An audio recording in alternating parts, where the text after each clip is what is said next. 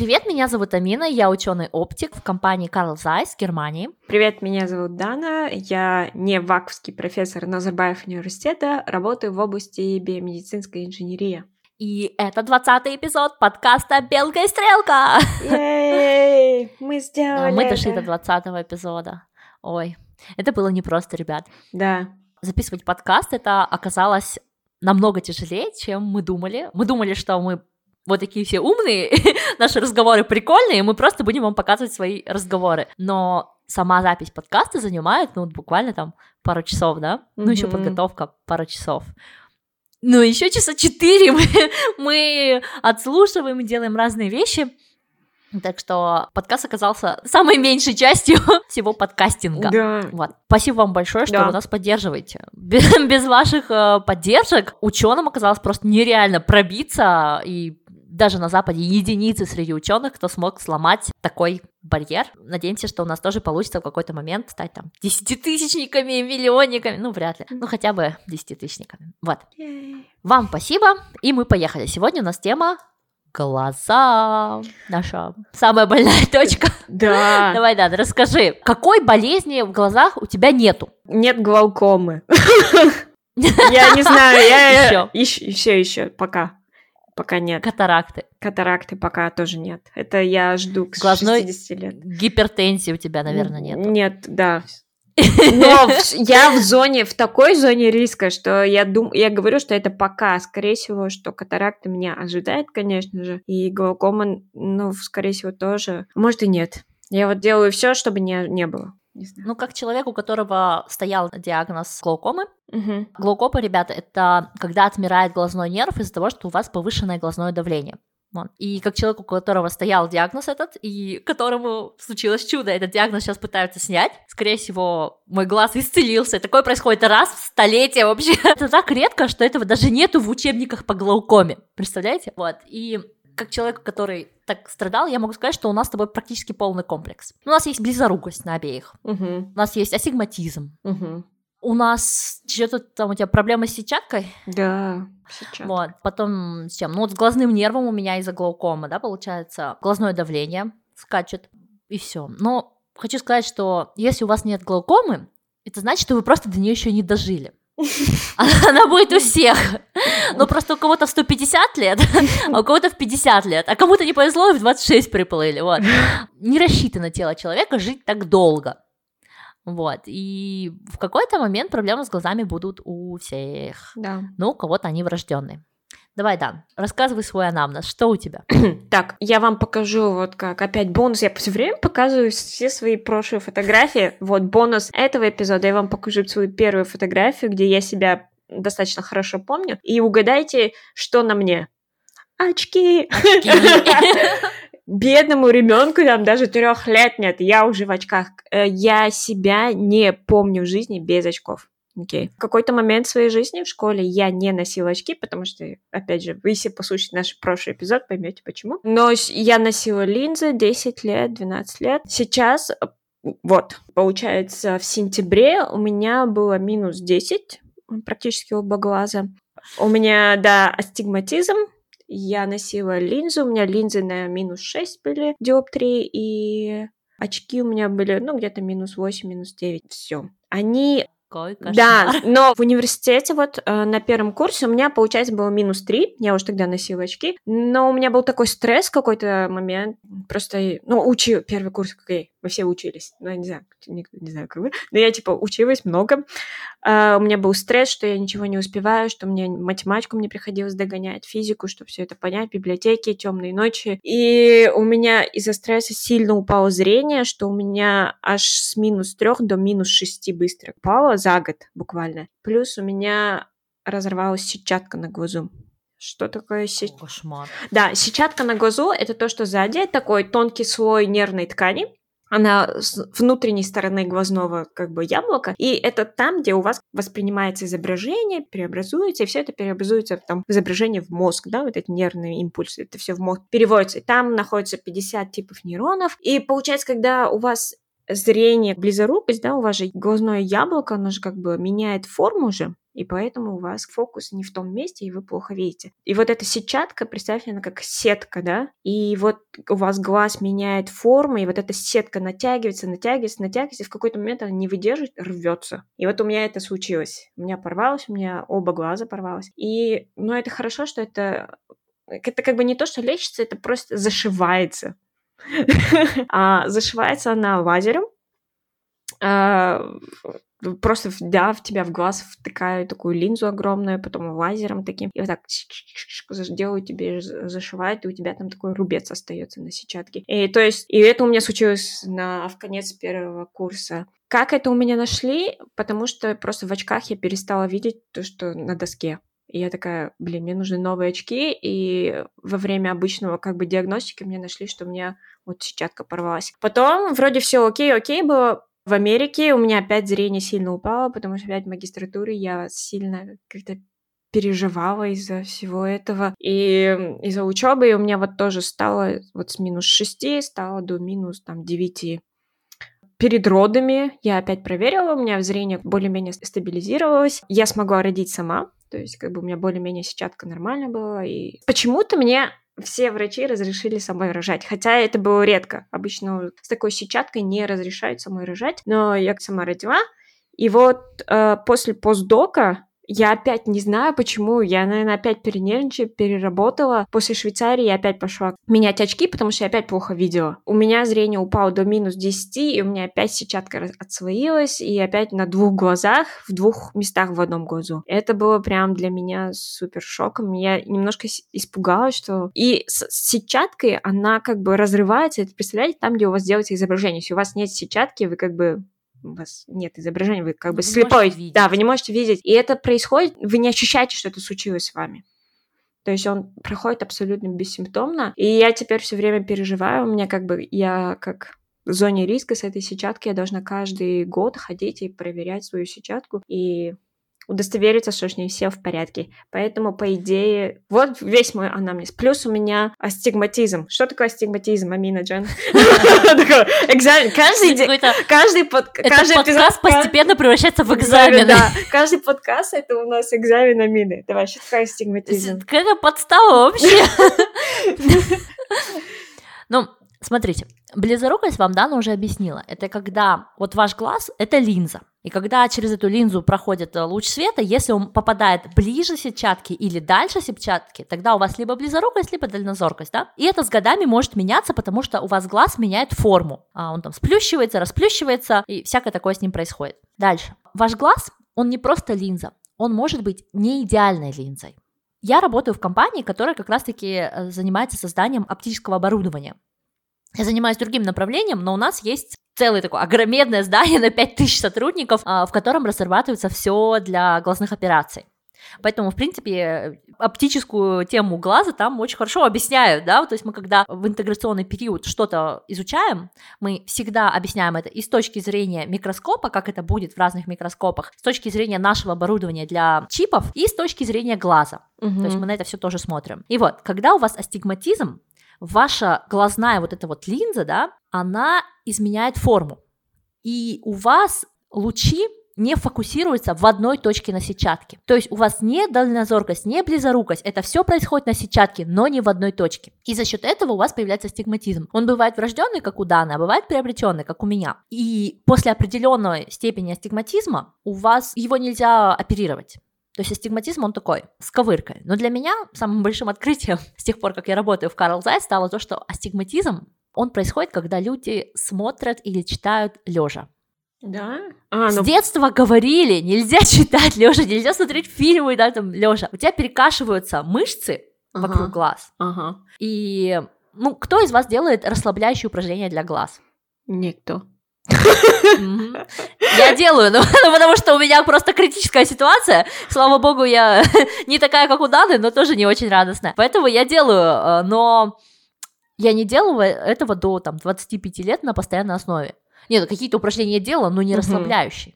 Вот. И нужно, чтобы мышцы вокруг глаз у вас расслаблялись. Если вы этим не занимаетесь целенаправленно, не расслабляете мышцы вокруг глаз, там не моргаете, не там э, делаете эти вот бантики, знаете, такие упражнения, угу. вот, там, хотя бы алфавит, да, глазами выводить, это уже помогает глазу расслабиться, mm-hmm. расфокусировка какая-то происходит, вот.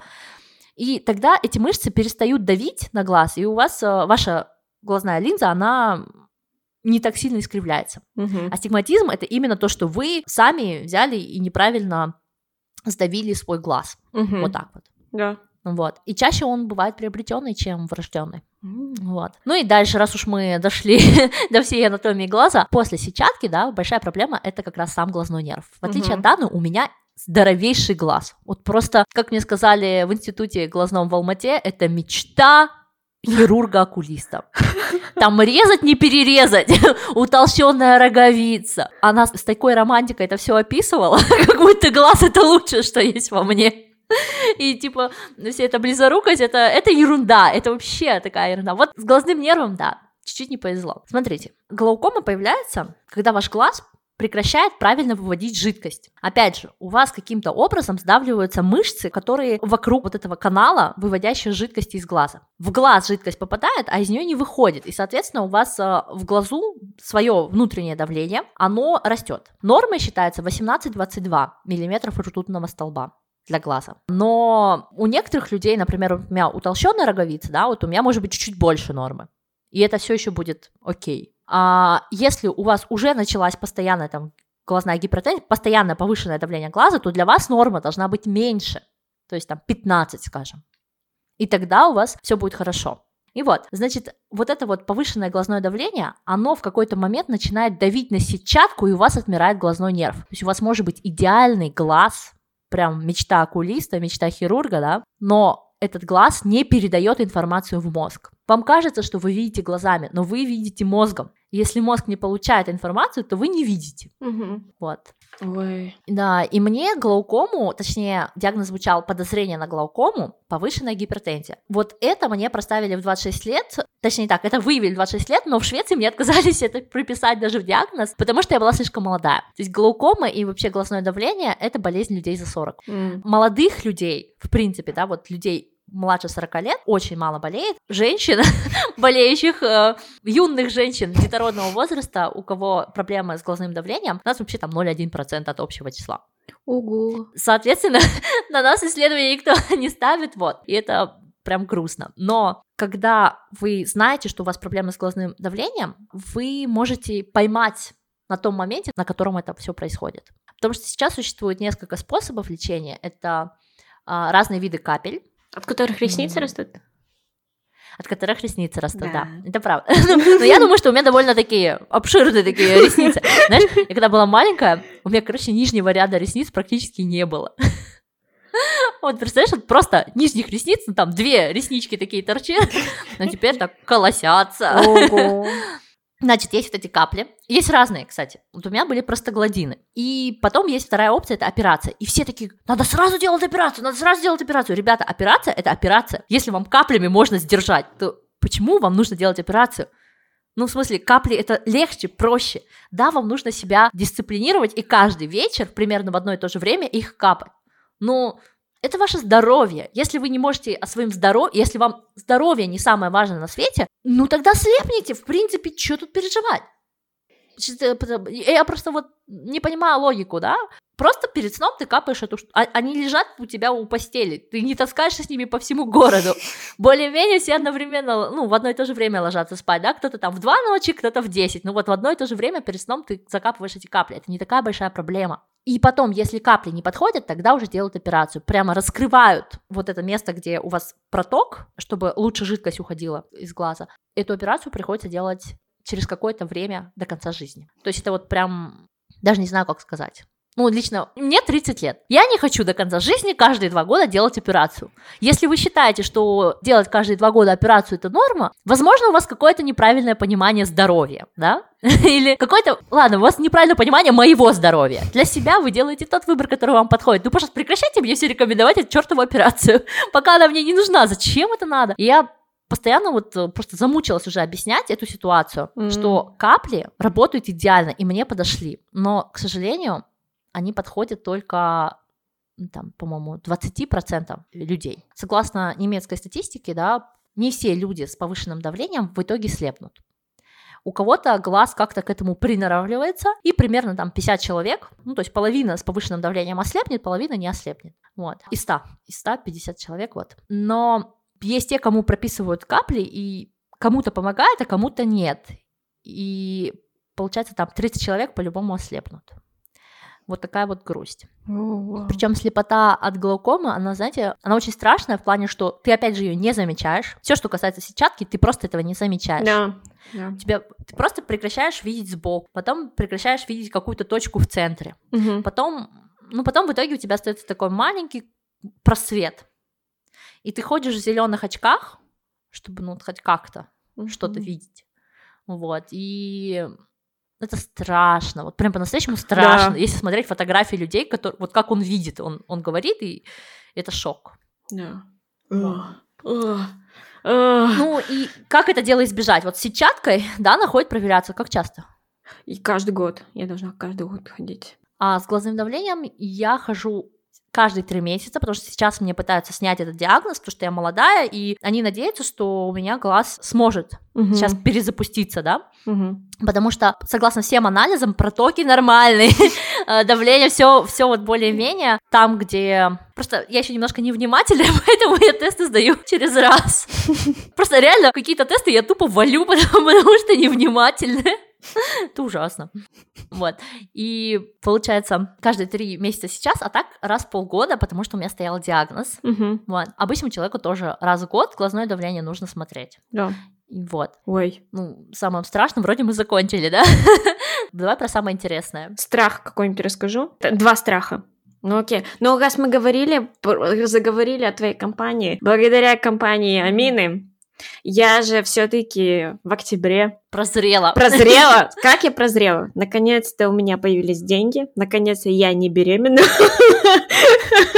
И я такая, и у меня минус 10, и я сетчатку себе зашила, такая, я могу сделать операцию и снять себя как минимум минус 10 со своих плеч. плеч. Я сделала операцию, называется Smile, и лазерная операция, которая была, кстати, разработана компанией Карл Зайц. Данкишен. Ты такая, битушен. Вот. Я узнала эту информацию, что мы разработали Smile. а, Мы, я так говорю, как будто.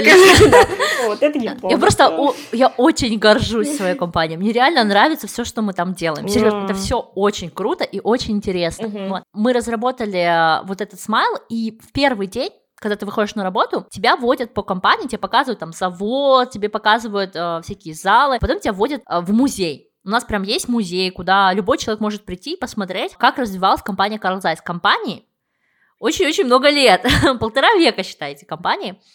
Вот. И она разрабатывала много что. Большинство ученых знает э, Carl Zeiss, потому что мы делаем микроскопы. Но большинство людей пользуются компьютерами, в которых чипы, которые напечатали, используя наше оборудование. То есть мы не сами чипы да, делаем, а вот мы создаем вот эту огромедную дурину, которая печатает эти чипы. Это по-моему, очень прикольно и круто, то, что Карл Зайс, он в каждом доме, считайте, как Бош, только Карл Зайс. Мгм. Да, так и есть. Вот. И сейчас, когда столько людей плохо видят, мне кажется, это очень круто, что компания разрабатывает вот эти операции, Мгм. само оборудование и саму методику. Мгм. Вот. Расскажи, как тебе делали смайл? Ну вот, получается, Smile — это next, э, следующее generation, господи, поколение операции LASIK. Я все перемешиваю, все перемешалось в моей голове. Ну, в общем, как Камина и я говорила, то, что если у вас, например, близорукость или тензоргость или там астигматизм, получается у вас неправильные формы глаз, да, глазное яблоко, то есть оно или сжатое, или оно такое приплюснутое, и получается не там у вас фокусируется изображение. И чтобы это исправить, обычно делают сверху, режут прям вам лазером роговицу. Роговица — это такая прозрачная линза, прямо перед вашими глазами. Ее разрезают, как бы как скульптор, да, возвращает вам нормальную форму глаза, и чтобы у вас э, изображение фокусировалось там, где нужно, на сетчатке, то есть там все мерят, примеряют, то есть там оптика и физику все должны знать, да, и они знают, что если они отрежут, например, парочку там нанометров, парочку миллиметров сверху роговицы, то у вас изображение будет фокусироваться правильно на сетчатке и как бы выровнять вам зрение, там, могут сделать стопроцентный, да, например, но не всегда стопроцентно, но как бы вы представляете, что лазер вам прожигает верхний слой роговицы, это достаточно травматично и заживает дольше, Это называется обычный лазер ВАСИК, обычная операция ВАСИК. Смайл — это такая же операция, тоже э, подправляет роговицу, но что они делают? Они делают такой разрез в виде смайла на вашей роговице лазером, и оттуда потом врач выковыривает роговицу, вот, это, вот этот прозрачное тельце, и все. И потом она вот так вниз падает, вот это, это пустое место, откуда все выковырили, и у вас как бы заживляется быстрее. То есть у вас заживляет не верхняя прям часть, которая там прожжена, а только вот этот смайлик. И заживление буквально, честно, у меня зажило буквально за три дня. То есть у меня все, я уже видела более-менее в течение... На следующий день я уже могла за машину сесть, но я не садилась, потому что у меня немножко голова болела, но в течение трех дней у вас как бы то, что обещали, но где-то на 60% возвращается зрение. Uh, вот, и эту операцию я сделала, вот с моей операцией, она, кстати, супер дорогая, uh, в Астане. И... Сейчас я скажу, сколько она стоит в Германии. Скажи, сколько она стоит в Астане. Я потом скажу. Ну вот, но у меня так э, получилось, мне кажется, нужно еще э, различию сказать то, что диоптрии и острота зрения это немножко разные вещи. Например, острота зрения ее обычно меряют вот этими буковками, которые ты видишь у как у листа, если идешь ваши, сажают за 5 метров от этих буковок и заставляют читать эти буковки, и там обычно 10-12 строчек, по-моему, 10 сейчас строчек. Если ты видишь 10 строчек, это значит, что у тебя острота зрения стопроцентная. Обычные очки очень сложно очками и линзами ну, контактными или очками сделать остроту зрения стопроцентным. То есть, если вы видите шестую, седьмую строчку, типа, окулист говорит, окей, эти очки вам подходят. То есть вы можете... И шестая, седьмая строчка — это минус 3 обычно. У меня было минус 10, у меня никакие очки, никакие линзы не могли уже сделать стопроцентное зрение. Я всегда видела да, как минус 3. То есть я вижу шестую, седьмую строчку только. И, и эта операция Smile и LASIK тоже, она, если у вас высокая, как бы, острота зрения очень плохое, вы ничего не видите, то, скорее всего, вам не смогут стопроцентно вернуть зрение только до какой-то строчки. То есть меня, например, вернули зрение до шестой-седьмой строчки. То есть сейчас я вижу как минус 2, минус 3. Все это ограничение из-за того, что роговица, как бы ее невозможно срезать до конца, да, там же тоже есть какой-то предел толщины, сколько можно срезать, да, сверху. Поэтому есть предел, до какого, до скольки можно вернуть свое зрение. То есть в большинстве случаев, если большой минус, то вернуть зрение стопроцентно невозможно. И после 40 лет тоже уже не делают операции. Вот. Почитала про то, что то, что в очках и в линзах невозможно всем, например, как бы остроту зрения, да, как бы вернуть. Даже и, прикол в том, что если ты видишь в очках и в линзах только третью строчку, вот вот этих буквок, то у тебя, кажется, сразу ставит инвалидность. То есть тебе даже невозможно скорректировать зрение никак, то тогда тебе дают инвалидность там второй и третьей степени. Вот. Ну вот сейчас Сейчас моя эпопея с моими глазами. Э, мне оба глаза сделали. Операция длилась ровно 40 секунд в темноте, в холоде. Очень симпатичный окулист мне это делал. Хирург. Э, э, по-моему, я не знаю, что это, но там очень холодно было, потому что оборудование огромное, там лазер, он должен быть при температуре, по-моему, 18 или 19 градусов. Все это длится 40 секунд, там тебе держат вот так глаза, чтобы ты не закрыл нечаянно. Немножко страшно. Так, -тыш, глаза сделали какие-то звуки, манипуляции, ты выходишь такой, вау. Но у меня вот глаз, один глаз вернулся вот нормально стал. А, седьмую строчку я вижу, а второй не вернулся. То есть как бы он не стал... Я вижу именно только четвертую строчку. То есть все еще как минус 6. Один глаз как минус 2, один глаз как минус 6. И по идее я должна была в апреле пойти опять в больничку и сделать какую-то еще экстра операцию, но все это отменяется, поэтому я сейчас вижу очень странно. У меня, мне кажется, уже немножко адаптировалась, но вначале у меня болела голова, как бы диссонанс, один глаз лучше видит, один хуже, и я такая, что делать? Я страдаю. Вот у меня теперь страдание, что я жду, когда закончится пандемия, это и, наверное, первым делом я пойду все-таки не обнимать людей и трогать их за лицо, а, наверное, пойду все-таки к окулисту. И потрогаешь его за лицо, да? И проверю свое зрение. Но самое смешное всегда у меня на правах, кстати, написано права обязательное ношение очков. И мне все время, когда гаи... ну не все время, окей, гаишники мне не всегда останавливают, но когда они смотрят на мои права и на меня, во-первых, я вам показываю свои права, я там выгляжу абсолютно другим человеком, э, плюс 30 килограмм, и там же еще написано в очках, они на меня смотрят, девушечки, я такая, Ах! И раньше я говорю, линзы ношу, теперь я такая, я сделала операцию, вот. Так что, ха. Я как думаю, что мне нужно потерять права и снова восстановить, чтобы... Это было бы логично, но у них же есть срок действия. Да, 10, 10 лет, но вот я недавно поменяла, года три назад. А, так теперь там приличная фотка? Ну, три года назад была неприличная. То есть мне еще надо года А-а-а. лет семь же. А, ну вот, вторая страшная история, пока мы дойдем до статей Амины и моей, потому что они немножко так соприкасаются. У моей мамы, у нее как бы, я повторяю судьбу своей мамы. У моей мамы тоже с рождения астигматизм и вот этот минус. У нас все семье, у нас у всех плохое зрение, прям с рождения. Это все благодаря маме. Спасибо, мам. Она вышла замуж стратегически за папу, у которого стопроцентное зрение до сих пор. И все равно в нашей семье у всех четверых плохое зрение. И у меня не самое худшее. Вот, кстати говоря. Ничего себе. Вот. вот это сильные гены, а? Да. Слабое зрение, но сильные гены. И вот у моей дочери, к сожалению, тоже она, если вы видели в Инстаграме, она тоже ходит в очках, у нее тоже астигматизм, у меня сейчас минус два. В общем, печаль печальная. У мамы моей, получается, в 50 лет, ей вот ей даже не в 50, в 45, ей сейчас 60, ей сейчас 16, да, такая, ей 60 с чем-то. Ей поставили диагноз макулярная дистрофия сетчатки. Это получается одна ну, вот, сетчатка, она состоит из разных слоев, да, там, помните, трубочки, колбочки, клеточки. И вот одна из таких пигментных слоев, она атрофируется, и у таких людей они теряют центральное зрение. И это происходит не сразу, как бы, а со временем. То есть эта болезнь, она может быть там, в зависимости от формы, но она длится где-то 20, там, 30-40 лет. И у тебя получается центральное зрение. Такие люди видят черное пятно посередине, и оно растет. Вот у меня мама сейчас видит черное пятно, и она, получается, это очень странно. Это как бы немножко немыслимо, что как бы ты видишь просто в боку, что ты видишь, то и видишь, а посередине у тебя просто черное пятно.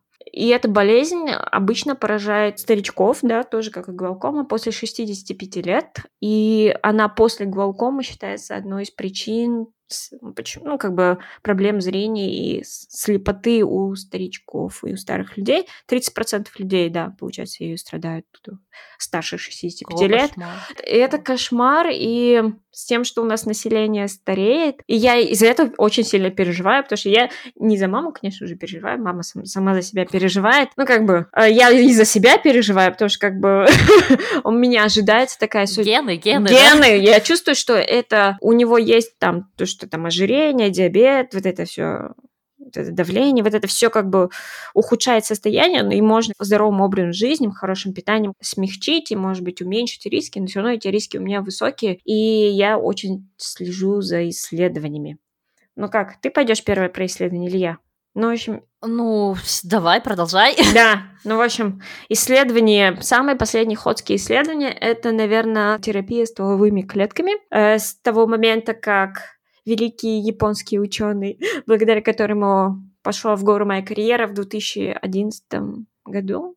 Он, по-моему, открыл возможность... Окей, я не знаю, когда он открыл эту возможность, но он получил Нобелевскую премию то ли в 11, то ли в 12 году за то, что мог стволовые клетки из обычной клеток, например, кожи, да, он сделал липосакцию там мышки, и смог эти жировые клетки превратить в стволовые клетки то есть induced, да, то есть он их заставил стать назад стволовыми клетками. Это, на самом деле, очень большой прорыв, и за это он получил Нобелевскую премию. И это сделал большой скачок именно в области терапии стволовыми клетками. Тоже стволовые клетки теперь стали более доступными, не нужно убивать эмбриончиков, маленьких детей, просто берешь, делаешь липосакцию в эти стволовые клетки. И японцы, японцы, э, самая старейшая нация, и, кстати, самый больше старейший именно вот макулярной дистрофии сетчатки, глаукома, у них прям начался бум, именно лечение глаз, вот этих болезней старческих, стволовыми клетками было даже много, ну немного там, я читала вот исследования, они взяли женщине, вот у которой тоже проблема с сетчаткой, она у нее деградировала,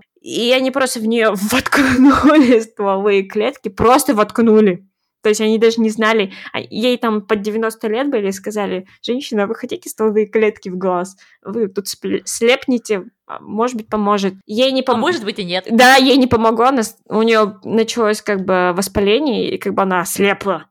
Она могла, может быть, и не ослепла ну, так быстро, но она, короче, ослепла. И это было немножко остановило такое исследование, но сейчас более разумно к этому пришли. И в 2019 году я увидела, что начались клинические испытания именно терапии э, стволовыми клетками в Америке. Наконец-то белые люди это делают. Да, так, шучу. Но в Японии тоже клинические испытания сейчас начались именно стволовыми клетками, более разумным подходом, конечно, именно восстановление и сетчатки инъекциями стволовыми клеток. То есть они хотят уже, чтобы... Например, в Японии я читала статьи, что они не то, что хотят восстановить сетчатку, а хотя бы остановить болезнь. То есть, чтобы болезнь прекратилась. В Америке, там, получается, Southern California University, они вот делают клинические испытания сейчас. Они хотят именно восстановить сетчатку. То есть у людей, вот они сейчас как раз-таки, ну, я не знаю, мне кажется, из-за коронавируса у них, наверное, остановились все эти испытания, но в 2019 году, есть к концу, они уже набирали людей, старше 65 лет с этими дистрофией сетчатки, и э, вот начать именно эту терапию. Но, к сожалению, я думаю, что большинство сейчас клинических испытаний остановлено. Ах, печаль. И у меня такой стресс теперь еще из-за этого. Но на самом деле, вот благодаря тому, что вот все это идет, я чувствую, что лет через 40, когда мне, скорее всего, понадобится эта терапия, она будет доступна и возможно. какая оптимистка, да? Да, я на, на самом деле очень оптимистка. Ну, через 40... Не будь 73 на тот момент. В 73 я буду баба ягодка опять. Вот, с прекрасными глазами. Вот широкими своими азиатскими Если глазами. Если сделаем тебе робо-глаза, не переживай к тому-то времени. I know. А, у кого что болит, да? Вот у Даны сетчатка, у меня, а, сетчатка. а у меня, естественно, глазной нерв. У меня болит глазной нерв. Поэтому я уже Еще, кстати, до глаукомы я уже следила, что там с глазным нервом, видимо, предчувствовала. В 2014 году впервые американцы вживили женщине ее собственную стволовую клетку вместо глазного нерва, и это позволило вернуть 70% зрения женщине. То есть она уже была слепая, у нее был здоровый глаз. Сейчас я за этой темой все еще слежу, но я не могу сказать, что в ней супер много исследований статьи есть, публикации есть, но прям клинических испытаний раз-два и обчелся. И очень много из них сделано как раз-таки в Китае и Индии. В Европе прям вообще мизерное количество, в Америке вот сейчас начали. И с чем это связано? Законодательство. Нам очень тяжело ученым делать э, исследования, а физиологам там вообще страшно. Там вопросы этики ограничивают многие исследования. Ну, то есть, вот как бы сейчас э, пандемия, да, и ученые Америки пытаются под это дело снять бан Трампа, правительства Трампа на э, использование материала абортов. Это ужасно говорить, да, в общем. Угу. Я тоже человек, мне тоже жалко этих деток. А, но их матери приняли такое решение. И это решение этих матерей. Эти дети могут умирать ни за что, а могут помочь всем остальным людям своими клетками. Это кошмар. Это просто ужасно звучит, я знаю. Но этика — это такой вопрос. Мы позволим 8 миллиардам ослепнуть, или же мы просто будем дальше позволять выкидывать... А, кошмарная тема. Простите, ребята, я думала, что у меня получится сказать это как-то не сильно переживаю. Anyway, стволовые клетки во многих странах так называемого первого мира, ну, их тяжело достать. Конечно, какие-то клетки сейчас вот с липоксацией стали появляться, но законодательство это было сделано под те клетки, угу. и пока меняется все это законодательство, это все идет очень медленно. В той же самой Америке при этом в тех вопросах, что разрешены, например, в 2014 году операция, которую провели, в ней смогли обосновать, что взяли стволовые клетки собственной этой женщины, поэтому это не лекарство, не стволовая клетка, а донорский материал ее собственного тела. То есть mm. очень много зависит от того, как, как они это сформулируют. Но когда ты делаешь это на одну женщину, это один подход, а когда ты делаешь это клиническое испытание на 500 человек, а в Америке э, исследования идут на 300 и 500 человек, то это совершенно другое, и выбить там разрешение и все это запланировать очень тяжело. В Европе точно так же. Очень тяжело проводить такие исследования, поэтому, когда я услышала 2014 году, что такое, ну, первая операция прошла, и все хорошо, и человек начинает видеть, я подумала, у, к моим 40 они все исправят. Но вот уже мне 30, и я что-то не очень уверена, что к моим 40 они исправят. У меня больше надежды на робототехнику сейчас. Ну... Вот. А, будь такой киберглаз, знаешь, типа, буду Амина Робоглаз. Знаешь, это как э, индийские прозвища есть? Индейский, так и я буду. Ястребиный глаз. Вот. Э, ну, дай бог, мне не понадобится. А, очень много исследований были запланированы на вот прошли в 2019 году, и значит сейчас должны обрабатывать их материалы, и, соответственно, ну, сейчас всем не до того. Такие исследования немножко остановлены. И очень много исследований было на 2020-2021 год, и, как мы все понимаем, пока что этот вопрос не так актуален, к сожалению. Мне, как слепнущему человеку, я, я имею другое мнение по этому поводу, но, к сожалению, не я решаю, какой стране какими исследованиями заниматься. Ну, вот так вот. Стволовые клетки работают. Да. Ну, кстати Но говоря, зря ты китайцев со счетов скидываешь. Вот у них, у меня вот по... Так я не скидываю, я говорю, что у них очень много исследований, да, да. потому что у них законы проще. Вот это я говорю. Вот... А так, спасибо им, хорошие люди. Да, ну вот... Не заморачиваются этикой. Да, вот коллега у меня есть с моего департамента в Назарбаев университете, у него коллабораторы из Китая, я честно не помню город, который он назвал, но это какой-то большой индустриальный город, и там, и он именно работает с глазными болезнями тоже, доставка лекарств именно для глазных а, болезней, и там он выиграл полмиллиона долларов грант вместе с китайскими учеными, и там просто огромный институт, который занимается только болезнями глаз. Он там многоэтажный, то есть там, как не знаю, как Абу-Даби Плаз, да, в Астане там недостроенный. Wow. А, то есть очень высоченный, и там только глазами занимаются то есть только глазами. И, наверное, это плюс то, что у китайцев и у азиатов, в принципе, проблемы с глазами, и они стареющая нация. То есть это плюс для нас то, что для... Не они, а мы стареющие. Я не... Я, я, я, я, такая, я евро... Евро... Шучу. Но anyway, то, что есть надежда на них, я уже жду, когда они там мне глаза сделают через 40 лет. Или у нас подкаст будет называться «Белка-стрелка с, гип... с робоглазами через 40, через 40 лет». Робо-белка и обычная стрелка, да? Робо с робоглазками. Я не знаю. Вот такой сериал «Кибер-женщина». И там киберуха сделали, киберногу киберруку. Вот там сделают киберглаза. О, жесть. Не-не, на самом деле, если заниматься своим зрением, да, ну, угу. какая основная проблема? Мы все время куда-то пялимся. мы не расслабляем глаза, да, мы не занимаемся гигиеной своих глаз. Почему-то все думают о том, что нужно качать попу, но никто не думает о том, что нужно расслабить глаза. Или качать. Кому-то реально нужно прокачать глаза. Вот, например, есть такой способ, как понять, что у вас какие-то мышцы в плохом состоянии, да, вокруг глаз, вот эти вот охватывающие. Делайте круг с взглядом, и те места, где ваш взгляд будет скашивать круг, где вы не сможете проконтролировать и сделать плавную линию, вот та мышца халявит. Ой. Она либо забита и перенапряжена, либо она расслаблена и ни хрена не делает. Вот. Ой, я сейчас Это пробую, такое... ничего не понимаю. Не, у меня все, у меня везде все напряжено. Многогранник, да? Вместо круга многогранник, молодец. У меня там такой десятигранник какой-то непонятный, кривой косой. Ну, это такой эм, экспресс-метод, как, mm-hmm. как определить, что ты реально не следишь за своим зрением, тем, что ты у тебя там все все коряво. Вот попробуйте такое. Если у вас все коряво, а у вас наверняка все коряво, э, кто сейчас из тех людей, которые постоянно смотрят в экраны, ни у кого не может быть хорошо, вот, э, то вот вы знаете те проблемы.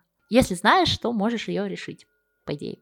Вот. Мы, наверное, будем на этом моменте заканчивать. Наверное, посоветуем вам, ребята, хотя бы раз в год нужно проходить полный осмотр зрения. Угу. И полный осмотр зрения это не то, что вы зашли к окулисту и вам посмотрели близорукость, дальнозоркость и астигматизм. Это также нужно сделать прям УЗИ глаза, да, посмотреть на сетчатку, посмотреть на роговицу, посмотреть на глазное давление, сделать фотографию глазного нерва. А, сейчас это все доступно и возможно. Где-то дешевле, где-то дороже, но по-любому это в Казахстане, это вообще в России, в СНГ. Это платная услуга, но она делается за один день, за три часа, и вы будете знать, что с вашим глазом. Угу. у вас явно есть проблемы, потому что вы современный человек, у вас, ну, не можете вы жить без проблем с глазами. Это, это как это как утверждать, что в Алмате может быть человек с чистыми легкими. Нет, не может. Вот просто факт. А, и поэтому раз в год, если вы хотите встретить старость без киберглаза, то тогда вот, раз в год это ваша обязанность. Ваше здоровье – ваша обязанность. А если хотите с киберглазом, то следите за Даниной страничкой, и она вас проинформирует, когда появится киберглаз. Я буду вам это моргать киберглазом. Так. 70 лет я буду так, ха. 73. Да, все. Забыла, Да, 73, не воруйся в годы. Мы решили подвести итоги за апрель месяц и вообще за все отзывы, которые были на Apple подкасте до этого. У нас там всего 9 отзывов, но 50 звездочек, по-моему, или 49 звездочек. Вот. 49. Спасибо вам всем. М, 49, чуть-чуть осталось. Вот. Мы выбрали один отзыв, который... Это было тяжело сделать из 9, если честно, а, который нам понравился. Вот Дана вам сейчас его зачитает. Да. Я тут поплакала, конечно, в подушку драматично. А, Вот. Спасибо, ном один, пять одиннадцать. Я зачитала. А, кстати, 0511, скорее всего, это у человека день рождения 5 мая 11. Я не знаю. Окей, anyway, читаю. 5 Я мая? так- 5 ноября. Да, да. Ой, ой, 11 мая, господи, я все, я все забуду.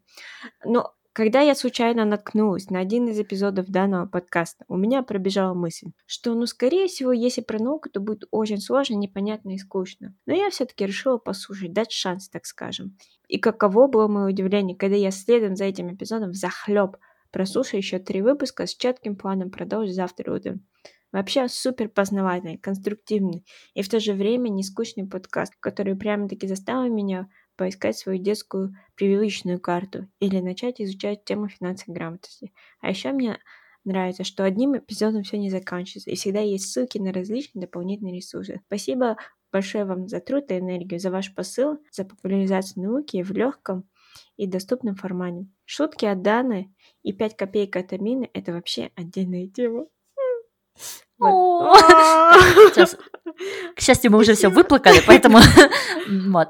На самом деле нам понравились все отзывы, э, и нам было очень приятно их читать. Оставляйте еще. Неум 1 0511 мы хотим предоставить э, шестимесячную подписку на оффлайн версию журнала Ойла, поэтому напишите мне или Дане, чтобы мы могли это как-то оформить. Вот. Спасибо вам и оставляйте еще отзывы. Мы будем стараться выбирать периодически вот так вот какие-то отзывы и говорить вам свое спасибо за то, что вы тратите время, помогая нам продвигать наш подкаст и рекомендуйте нас другим. Вот. Да. А еще кто поставил нам одну звезду, я вас найду.